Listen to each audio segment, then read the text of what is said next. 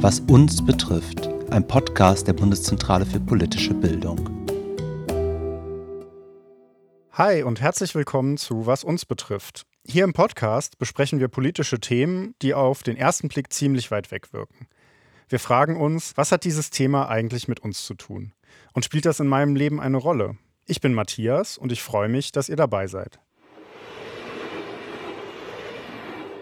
Mit dem Zug in den Urlaub, mit dem Fahrrad zur Uni und mit dem E-Scooter zur Arbeit. Heute sprechen wir über Mobilität und verschiedene Aspekte, die mit ihr zusammenhängen. Wir möchten herausfinden, wer in Deutschland mobiler ist und wer weniger und was das für unsere Gesellschaft bedeutet. Welche Ideen gibt es für eine gerechte und nachhaltige Mobilität? Dafür war meine Kollegin Lea mit dem Zug in Augsburg und hat Susanna Tischmacher getroffen.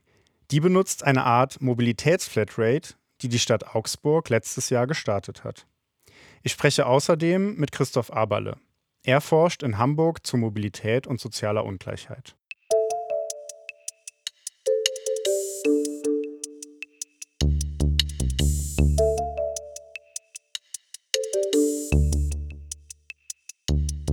Bei Debatten rund um Autos, Flugzeuge und LKWs geht es meistens um die Folgen von Verkehr für das Klima. Dieser ist schließlich für rund ein Fünftel der CO2-Emissionen in Deutschland verantwortlich. Auf Platz 1 und 2 stehen die Industrie und die Energiewirtschaft. Bis 2050 will Deutschland seinen Ausstoß von CO2 und anderen Treibhausgasen um mindestens 80 Prozent reduzieren. 35 Prozent weniger als 1990 sind es bereits, aber bis 2050 bleibt noch einiges zu tun. Während in den Bereichen Industrie und Energie schon manches an CO2 eingespart werden konnte, bewegt sich vor allem im Verkehrssektor wenig. Mobilität hängt aber nicht nur mit der Umwelt zusammen, sondern hat auch einige andere Facetten. Flug- oder Straßenlärm zum Beispiel sind häufige Streitfragen. Und Mobilität hat auch eine soziale Komponente. Sie hat mit Ungleichheiten zu tun. Dafür ist die Covid-19-Pandemie ein gutes Beispiel. Manche Leute können von zu Hause arbeiten oder mit dem Auto ins Büro fahren. Andere nehmen den Bus oder die Bahn zur Arbeit auf die Gefahr hin, dort mit dem Virus in Kontakt zu kommen.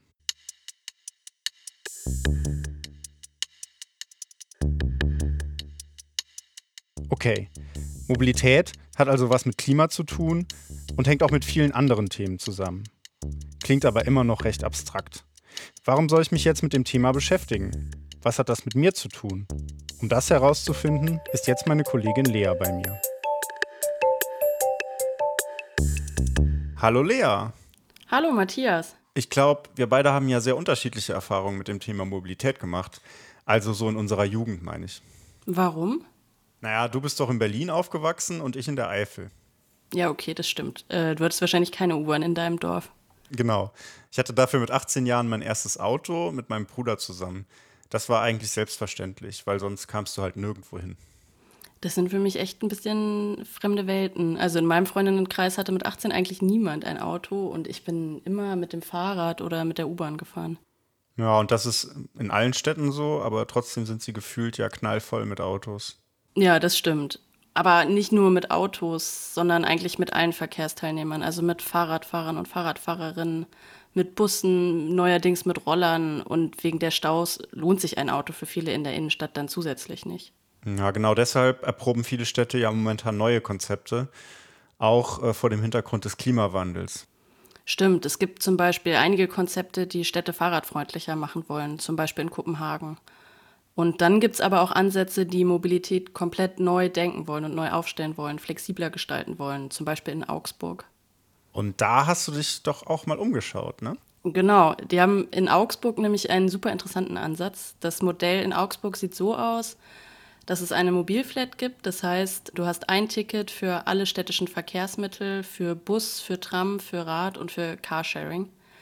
Die öffentlichen Verkehrsmittel kann man durchgehend nutzen, das Auto aber zum Beispiel nur für eine bestimmte Zeit. Na, das klingt auf jeden Fall super spannend. Ich hatte auch mal überlegt, früher Carsharing zu machen, aber in den Städten, in denen ich so gewohnt habe, war mir das immer zu kompliziert irgendwie und die Stationen auch zu weit weg. Ja, so richtig alltagstauglich ist das auch nicht immer. Deshalb war ich in Augsburg und habe mal mit einer Nutzerin gesprochen, um zu schauen, ob das Modell dort funktioniert. Und auch, ob das ein Modell für die Verkehrswende sein könnte. Susanna ist vor ein paar Jahren aus dem Allgäu nach Augsburg gezogen und arbeitet als wissenschaftliche Assistentin in einer Psychiatrie. Und wir haben uns in Augsburg getroffen und darüber gesprochen, warum sie die Mobilflat nutzt. Mein Mann und ich, wir haben uns das dann mal ausgerechnet gehabt, den Preis, den wir dafür zahlen müssten und den Preis beziehungsweise die Fixkosten, die wir für unser Auto haben, was eigentlich zu dem Zeitpunkt 90 Prozent der Zeit einfach nur ungenutzt dastand und sind dann auf das Ergebnis gekommen, dass wir uns durchaus auch Geld sparen könnten, wenn wir das ausprobieren. So habe ich mich dann dafür entschieden und nutze das Paket seit letztem Jahr Dezember, also seit Dezember 2019. Und wir haben dann im Mai diesen Jahres auch entschieden, das Auto, unser eigenes Auto abzugeben. Also wir hatten erst noch ein bisschen parallel beides genutzt, das eigene Auto und die Mobilflat, insbesondere auch jetzt durch die Pandemie bedingt, weil wir uns da einige Monate nicht ganz sicher waren, inwieweit können wir das Carsharing nutzen in so einer Pandemiezeit, haben uns dann aber eben im Mai dazu entschieden, das eigene Auto abzugeben. Und das heißt, bei euch haben aber vor allem finanzielle Gründe eine Rolle dafür gespielt, dass ihr euch für dieses Modell entschieden habt. Ein Stück weit ja und weil wir aber schon auch diesen Gedanken von gemeinsamer Nutzung von Gegenständen leben. Heißt, wir hatten einfach ein Auto, wo wir der Meinung waren, das nimmt auch Platz weg in dieser Stadt. Es gibt ganz, ganz viele Autos in Augsburg und selten Parkplätze. Also es ist öfter mal schwierig zu parken, wenn man jetzt nicht unbedingt eine Garage hat oder einen festen Stellplatz. Und das war dann für uns einfach auch so ein Aspekt, wo wir gesagt haben, warum soll dieses Auto dauerhaft ungenutzt dastehen und wir haben trotzdem laufende Kosten. Sie hatte früher also ein eigenes Auto und hat das jetzt abgeschafft. Was hat sich für Sie denn dadurch verändert? Vor allem die Planung, weil die Autos nur an bestimmten Standorten stehen und dort dann auch zurückgegeben werden müssen. Also das heißt, du kannst nicht einfach irgendwo hinfahren und dein Auto dann da stehen lassen das, es verändert sich das Denken, ja, weil man einfach nicht mehr diese kontinuierliche Sicherheit von einem eigenen Auto direkt vor der Haustür hat. Andererseits muss ich auch sagen, ich genieße dieses Gefühl, wenn ich weiß, ich kann jetzt dieses Auto einfach wieder an dem Platz abstellen, wo es hingehört und habe danach eigentlich keine Verpflichtung mehr. Also ich muss es nicht in die Werkstatt bringen. Vielleicht muss ich mal tanken, ähm, aber ich muss mich einfach nicht um die Wartung des Autos kümmern. Und sonst nutze ich jetzt aktuell recht viel das Fahrrad, einfach mein eigenes Fahrrad. Straßenbahn habe ich bis zur Pandemie relativ häufig auch genutzt gehabt. Da war natürlich auch noch Winter, also das, die habe ich schon häufiger genutzt. Jetzt im Moment versuche ich auch die Straßenbahn eher zu meiden.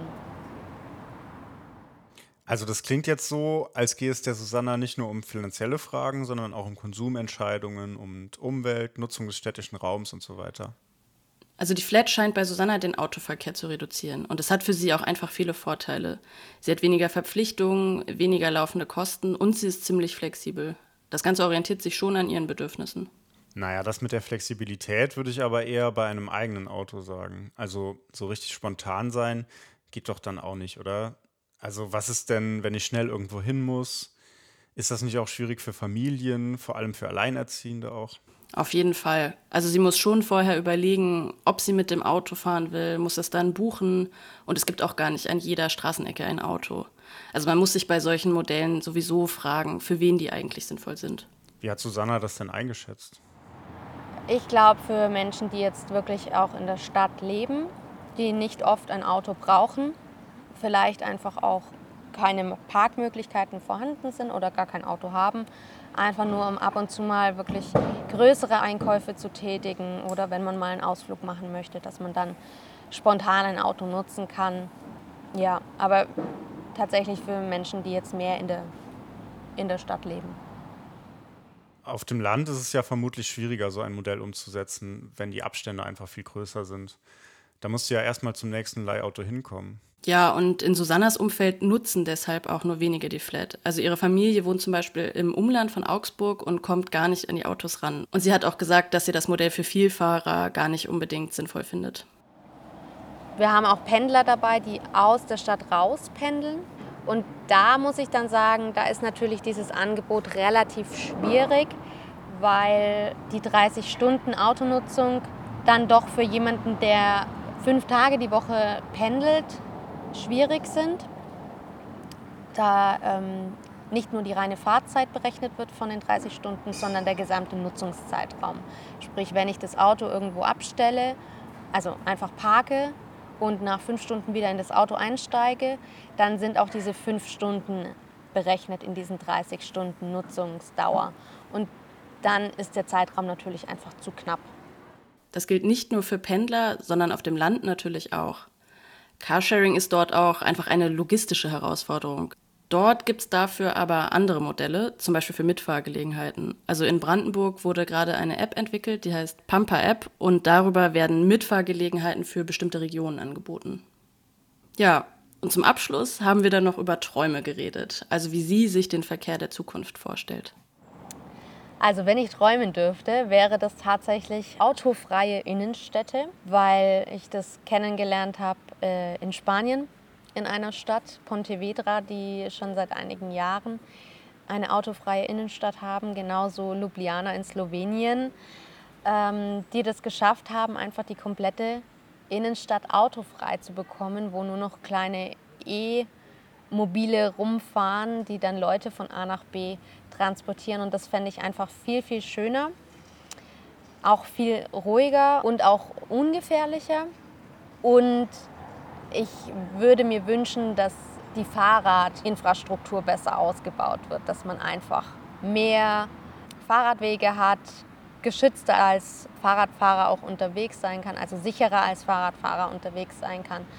Und dass man vielleicht doch einfach so ein bisschen wegkommt von diesem Gedanken, jeder muss sein eigenes Auto irgendwo hinstellen, dass man einfach das gemeinsam nutzen kann. Klar, das Auto ist natürlich auch ein sensibles Thema.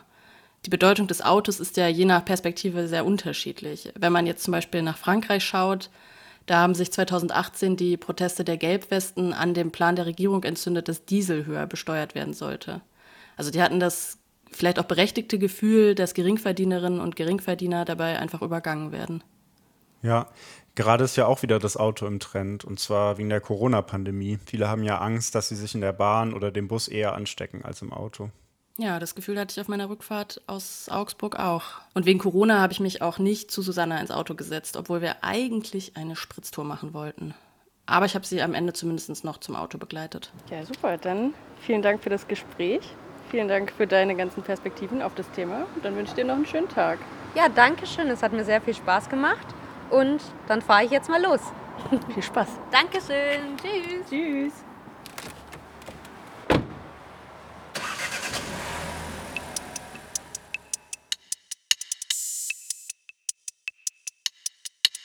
In dem Modell in Augsburg geht es vor allem darum, Verkehr flexibel zu gestalten. Wer ein Auto braucht, leiht es sich aus. Wer radeln will, leiht sich ein Fahrrad. Und wenn es sich anbietet, dann fährt man mit dem Bus. Aber das bedeutet auch Planungsaufwand. Liegt mein Ziel an einer Busroute?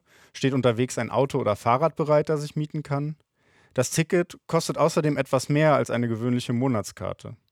Auch wenn das Modell neue Möglichkeiten bietet, bleiben also Fragen offen. Wer kann es sich leisten und für wen macht es Sinn? Nachdem wir mit Susanna eine individuelle Perspektive gehört haben, werfen wir nun einen umfassenderen Blick auf unser Thema. Christoph Aberle ist wissenschaftlicher Mitarbeiter am Institut für Verkehrsplanung und Logistik an der TU Hamburg. Er beschäftigt sich mit sozialer Teilhabe und der Klimakrise im Zusammenhang mit Mobilität.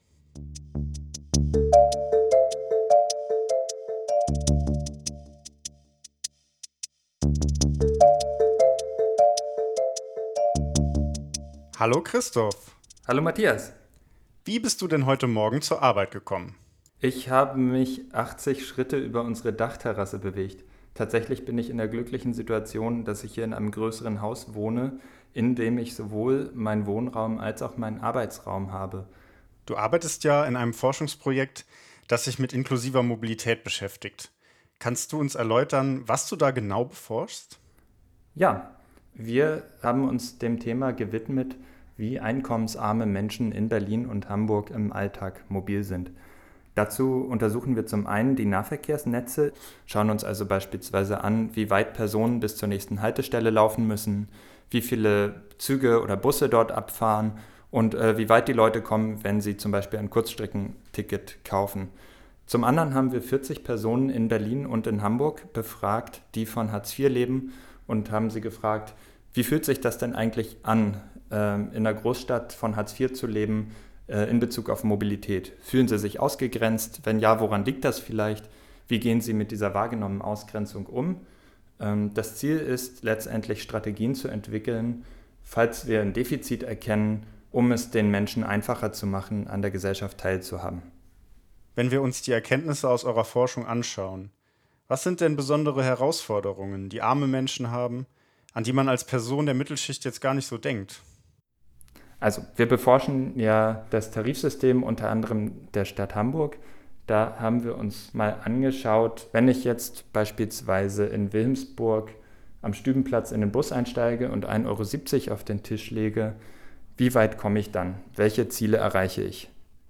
Und etwa 20 Prozent der Personen in Hartz IV erreichen die Lebensmitteltafel erst mit dem Tarif für 3,40 Euro. Das ist der Tarif Hamburg Abi. Das heißt, ein Fünftel der Menschen in Armut müssen 3,40 Euro für eine Richtung hinlegen, um zur Tafel zu kommen.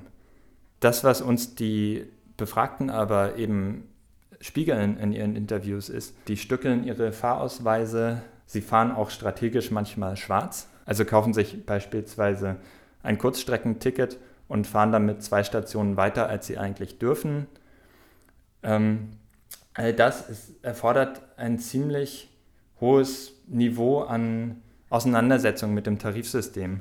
Und das ist auch das, was bemängelt wird in unseren Interviews. Oje, das ist ja alles ganz schön kompliziert. Die Zonen, die Ringen, die Sperrzeiten, die ich habe, die werden als sehr stark einengend wahrgenommen. Da haben einige Befragte tatsächlich auch so Stichworte genannt wie ich fühle mich wie in einem Käfig oder ich fühle mich stark eingesperrt hier. Ein bisschen ist es schon mitgeschwungen. Aber ich frage noch mal genau nach, um es noch einmal für alle irgendwie klar zu haben. Was bedeutet jetzt genau Mobilität und warum ist die so wichtig für uns? Na, wir haben in den letzten Jahren äh, einen Bedeutungswandel erlebt und zwar weg von der typischen verkehrlichen Betrachtung äh, hin zur Mobilität tatsächlich, über die wir auch heute sprechen. Ähm, früher war Verkehr relativ hart ingenieurwissenschaftlich betrachtet äh, die Bewegung von A nach B oder im Nahverkehr der Beförderungsfall eine Person, die von zu Hause zur Arbeit möchte. Äh, heute fassen wir das Ganze im Bereich Mobilität etwas weiter. Der Begriff umfasst äh, zum einen die Mobilitätschancen, die eine Person hat, also in welchem Raum lebe ich, wie viele Bushaltestellen habe ich in der Nähe, was kostet ein Busticket, äh, aber auch die persönlichen Faktoren. Kann ich mir das Busticket leisten? Habe ich ein Wissen über das Busangebot? Kann ich beispielsweise bestimmte Apps bedienen, mit denen der Mobilitätsalltag leichter wird?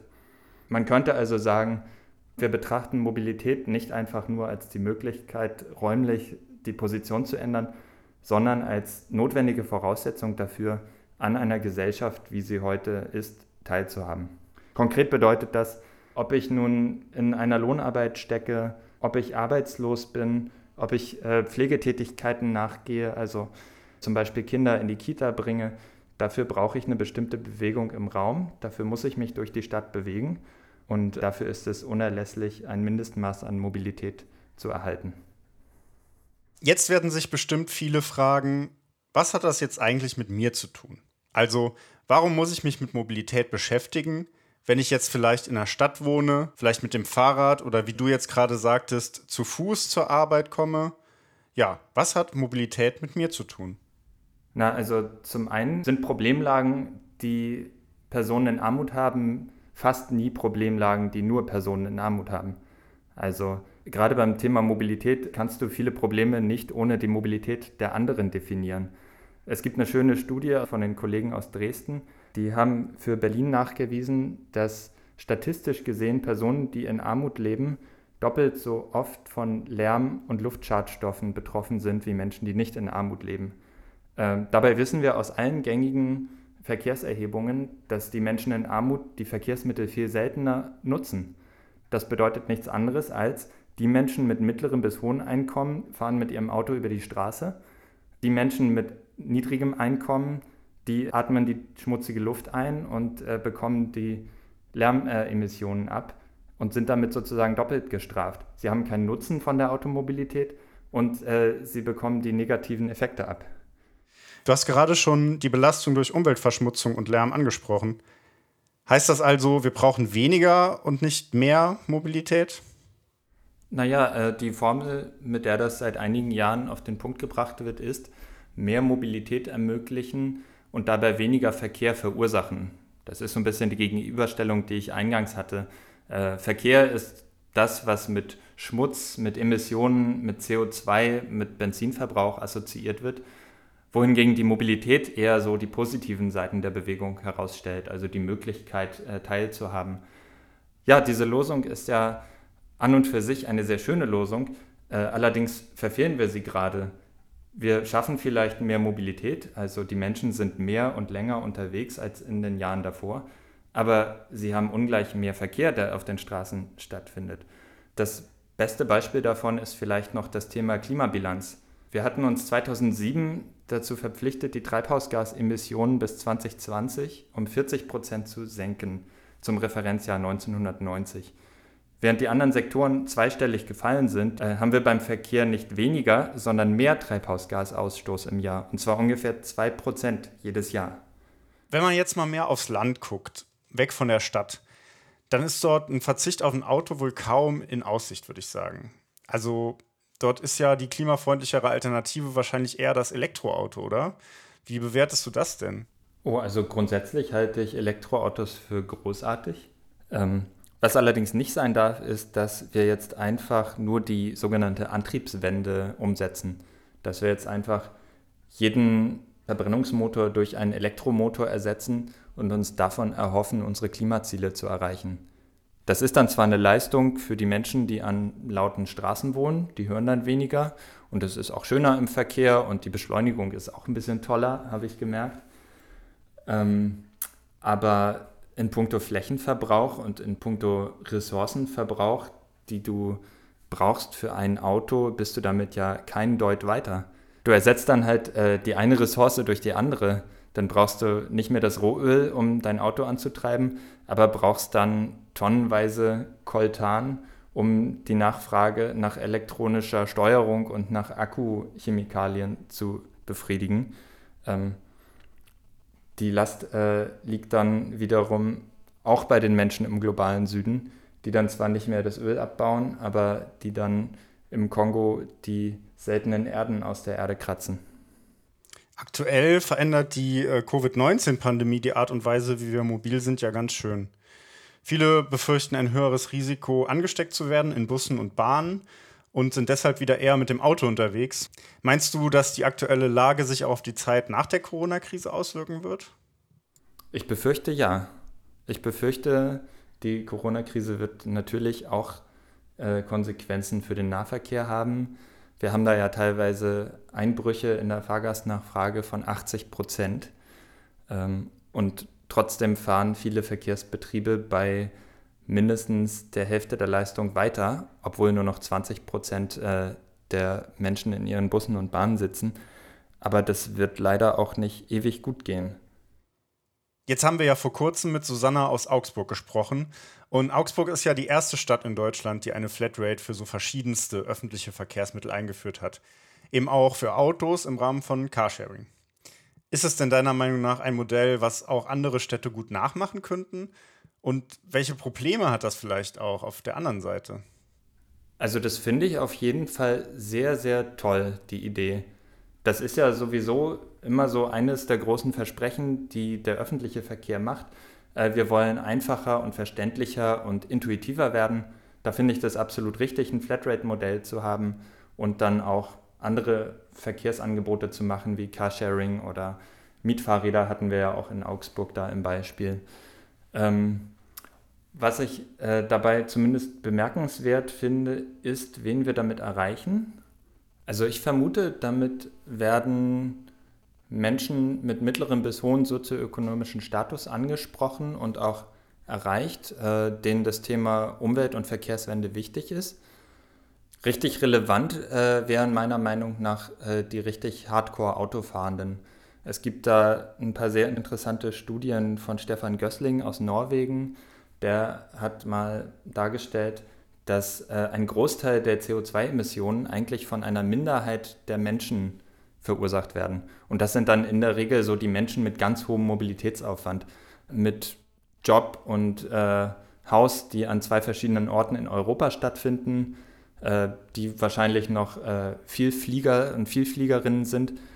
Wahrscheinlich müsste man eher an diese Menschen ran, äh, als an die Menschen, die ohnehin schon relativ wenig mit dem Auto unterwegs sind. Es gibt ja eine ganze Reihe von neuen Mobilitätsangeboten, also E-Scooter, Carsharing, Bikesharing und so. Wie würdest du denn diese Dinge aus deiner Sicht bewerten? Tatsächlich habe ich da erst letztes Jahr ein kleines Paper zu veröffentlicht, und zwar konkret zu Ride-Pooling-Angeboten in Hamburg.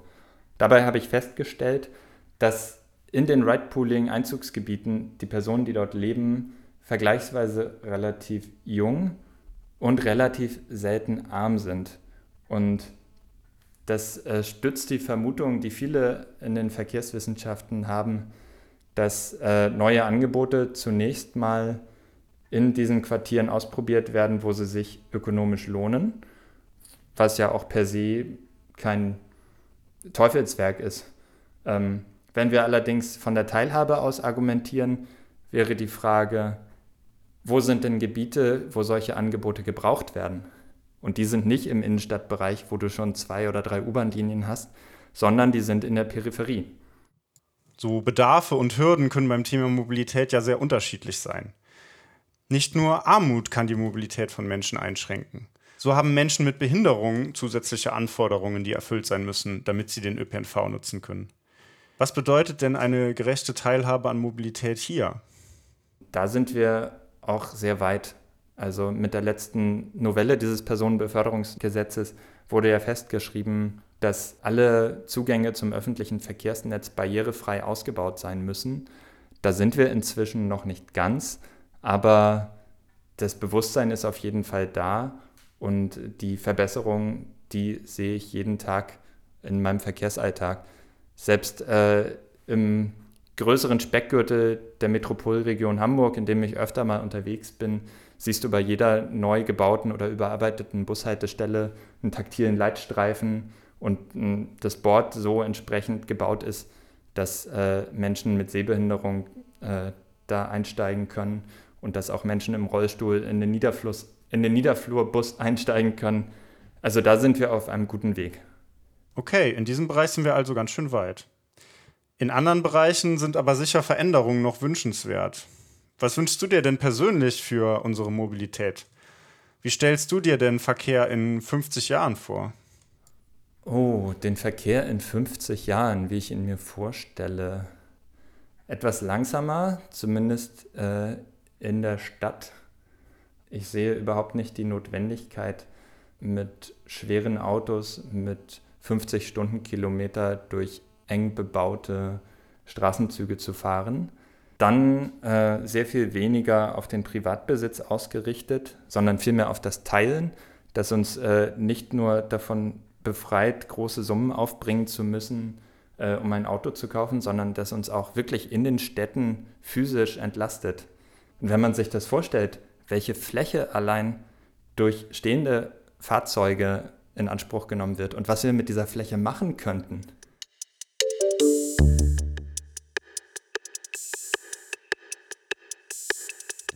Dass ein Mobilitätsforscher sich wünscht, dass alles etwas langsamer geht, hätte ich nicht erwartet.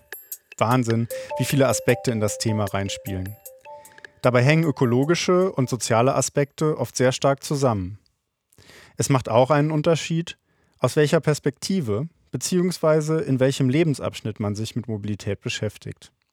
Für eine Familie, die auf dem Land lebt, ist ein Auto oft notwendig. Mitten in der Stadt reicht vielleicht ein Lastenrad. Außerdem sind viele Familien mit unterschiedlichen Verkehrsmitteln unterwegs zu Fuß das Kind in die Kita begleiten, mit dem Bus zur Arbeit, den Einkauf mit dem Auto erledigen. Trotzdem wird der Ausbau von verschiedenen Verkehrsformen in den Kommunen oft getrennt voneinander geplant. Mobilität ist mehr als nur von A nach B zu kommen und unverzichtbar für unser Leben. Mehr Mobilität bei weniger Verkehr ist ein spannendes Motto. Viele neue Konzepte wie Flatrates in Städten, Ride-Pooling oder E-Autos sind keine Allheilmittel, sondern schaffen immer nur in ganz bestimmten Bereichen eine Verbesserung. Susanna hat aber auch gezeigt, dass es trotzdem Sinn machen kann, zu hinterfragen, wie man sich im Alltag fortbewegt. Wenn ihr noch mehr wissen wollt, schaut doch gerne mal bei der Bundeszentrale für politische Bildung vorbei unter bpb.de slash was uns betrifft. Und auch wir wollen dazulernen. Wenn ihr Feedback oder Fragen zur Folge habt, schreibt uns an, was uns betrifft, bpb.de. Wir freuen uns auf eure Nachrichten. Das war's auch schon für heute. Ich hoffe, euch hat unsere Folge zum Thema Mobilität gefallen. Danke an Susanna Müller-Tischmacher und Christoph Aberle. Danke auch an Lea Schrenk, die für uns in Augsburg war, an Lena Heib, Marie-Therese Kröne, Christoph Rasemann und Veronika Däges, die als Redaktionsteam diese Folge ermöglicht haben. Vielen Dank auch an Mareike Bier und André Nagel. Ich bin Matthias Köberlein und sage Tschüss, bis zum nächsten Mal. Was uns betrifft. Ein Podcast der Volontärinnen und Volontäre der Bundeszentrale für politische Bildung. Das Material steht unter der Creative Commons Lizenz und darf unbearbeitet unter Nennung der Urheberin zu nicht kommerziellen Zwecken weiterverbreitet werden.